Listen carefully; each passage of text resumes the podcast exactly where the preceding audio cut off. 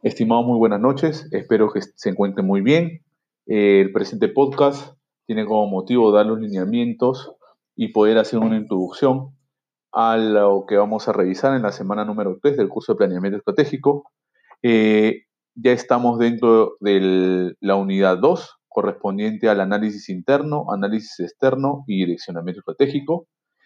En la clase eh, de la tercera semana vamos a revisar los, como puntos principales análisis del entorno, análisis de la competencia y el análisis interno, ¿correcto? Dentro del análisis de entorno necesitamos analizar la competencia, ¿correcto? Vamos a dividirlo en dos partes, la competencia y todos los factores externos a la compañía. ¿sí? Dentro de la competencia se definen dos estrategias generales, si se le podría decir el posicionamiento y la segmentación de, los productos, ¿correcto? ¿Qué posicionamiento estoy buscando? Estoy buscando ser líder, estoy buscando ser seguidor solamente. Entonces, dependiendo del posicionamiento que yo quiera lograr, obviamente que depende mucho de, las estrategias de marketing. Hay un ejemplo muy claro ahí de, de, Kodak, eh, que lo vamos a poder revisar como material de clase, como material introductorio, les pido que lo revisen. Eh, dependiendo de eso, yo voy a tratar de posicionarme en la conciencia de los, de los clientes bajo alguna imagen, ¿no? ¿Correcto? Eh, y en base a eso también hay estrategias. Si yo soy líder, ¿cómo tengo que actuar? Si yo soy seguidor, ¿cómo tengo que actuar? Solamente como seguidor voy a buscar este, eh, sobrepasar al líder. Esas son las estrategias que vamos a revisar. Luego está la segmentación. Cómo yo eh, determino hacia qué tipo o qué agrupamiento de mercado voy a ir. ¿Correcto? Hay muchos productos hoy en el mercado que están orientados, por ejemplo, a un grupo de personas, a un tipo, o ya sea por sector económico, ya sea por, por edad, ya sea por género, ¿correcto? Entonces, y obviamente y para la segmentación también hay, hay algunas estrategias que podemos definir. Tener en cuenta que, si bien es no es necesario que sepamos todas las estrategias de memoria, sí es bueno que lo conozcamos porque esto nos va a ayudar a que después que nosotros hagamos el análisis, determinar qué tipo de estrategia vamos a aplicar. ¿Correcto? Es muy importante que conozcan de que todo el curso tiene relación. Un tema siempre tiene relación con el otro. ¿Sí? Y lo vamos a ver conforme vayan pasando en las clases. Y vamos a llegar a la última clase y se van a acordar de la misión y visión. Así de relacionado está todo, el curso, obviamente con, conceptos que cruzan todas las, todas las partes del, plan estratégico, como por ejemplo ese sistema de las estrategias. ¿Sí? Luego del análisis de competencia, ya pasamos a hacer el análisis, yo lo llamo análisis externo, ¿correcto? O el análisis del entorno. Vamos a ver los dos tipos de entorno que hay. Un entorno, un macroentorno, que, que son o sea, a ver, pues hay que diferenciar para ordenarnos un poquito. En análisis externo corresponde a todos los factores bajo en las cuales el negocio o la empresa no tiene eh, ninguna influencia.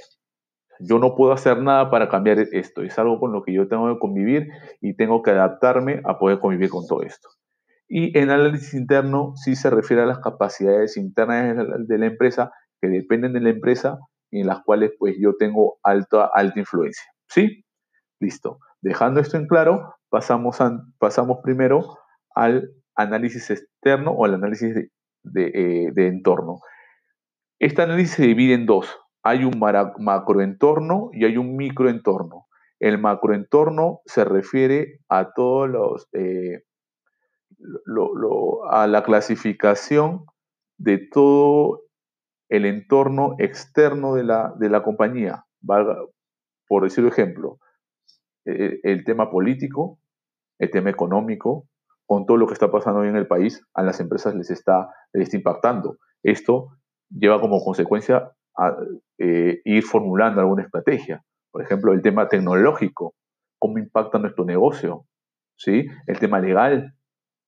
No sé si de repente tenemos algún negocio que depende de algunas regulaciones del Estado, tal vez, unas regulaciones legales, ¿correcto? Eso se refiere al macroentorno.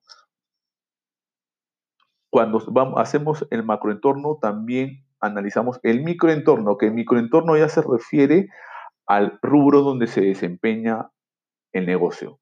Entonces, aquí que desarrollamos, eh, hacemos un análisis de toda la competencia, de los posibles competidores, cómo eh, es tan fácil entrar al rubro donde yo estoy, es difícil salir del rubro donde yo estoy, tengo amenazas de productos sustitutos. A esto se le llama las cinco fuerzas de Porter. Por favor, acuérdense, las cinco fuerzas de Porter.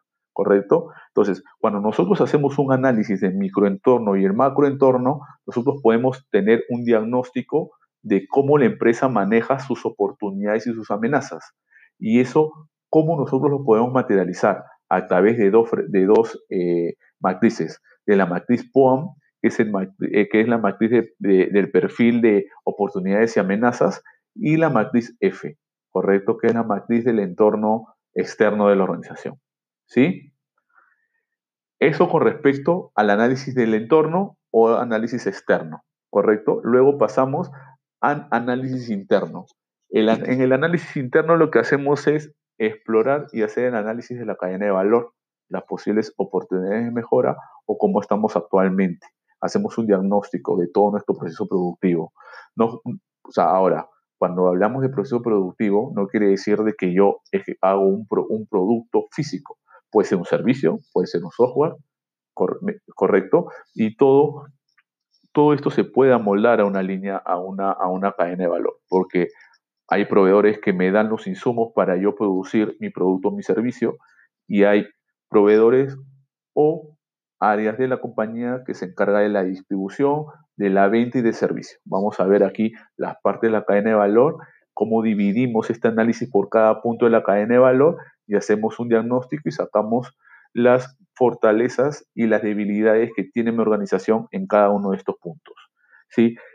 Y todo esto lo volcamos en dos matrices más, que es la matriz PCI y la matriz MEFI, ¿correcto? Para esto les, les eh, voy a, también les he colocado dentro de la, del material del curso unos enlaces donde indican de manera muy didáctica cómo hacer estas matrices, porque tienen algunos puntos, algunas puntuaciones, algunos, algunas categorizaciones y cuál es el diagnóstico que tenemos después de estas, eh, después de, la ejecución de estas matrices.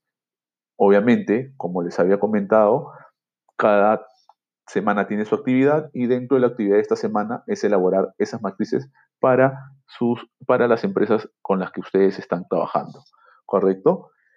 Bueno, señores, eso es todo con respecto a la semana número 3. Si tienen alguna duda, no duden en contactarme, por favor, estoy a su disposición. Muchas gracias, buenas noches.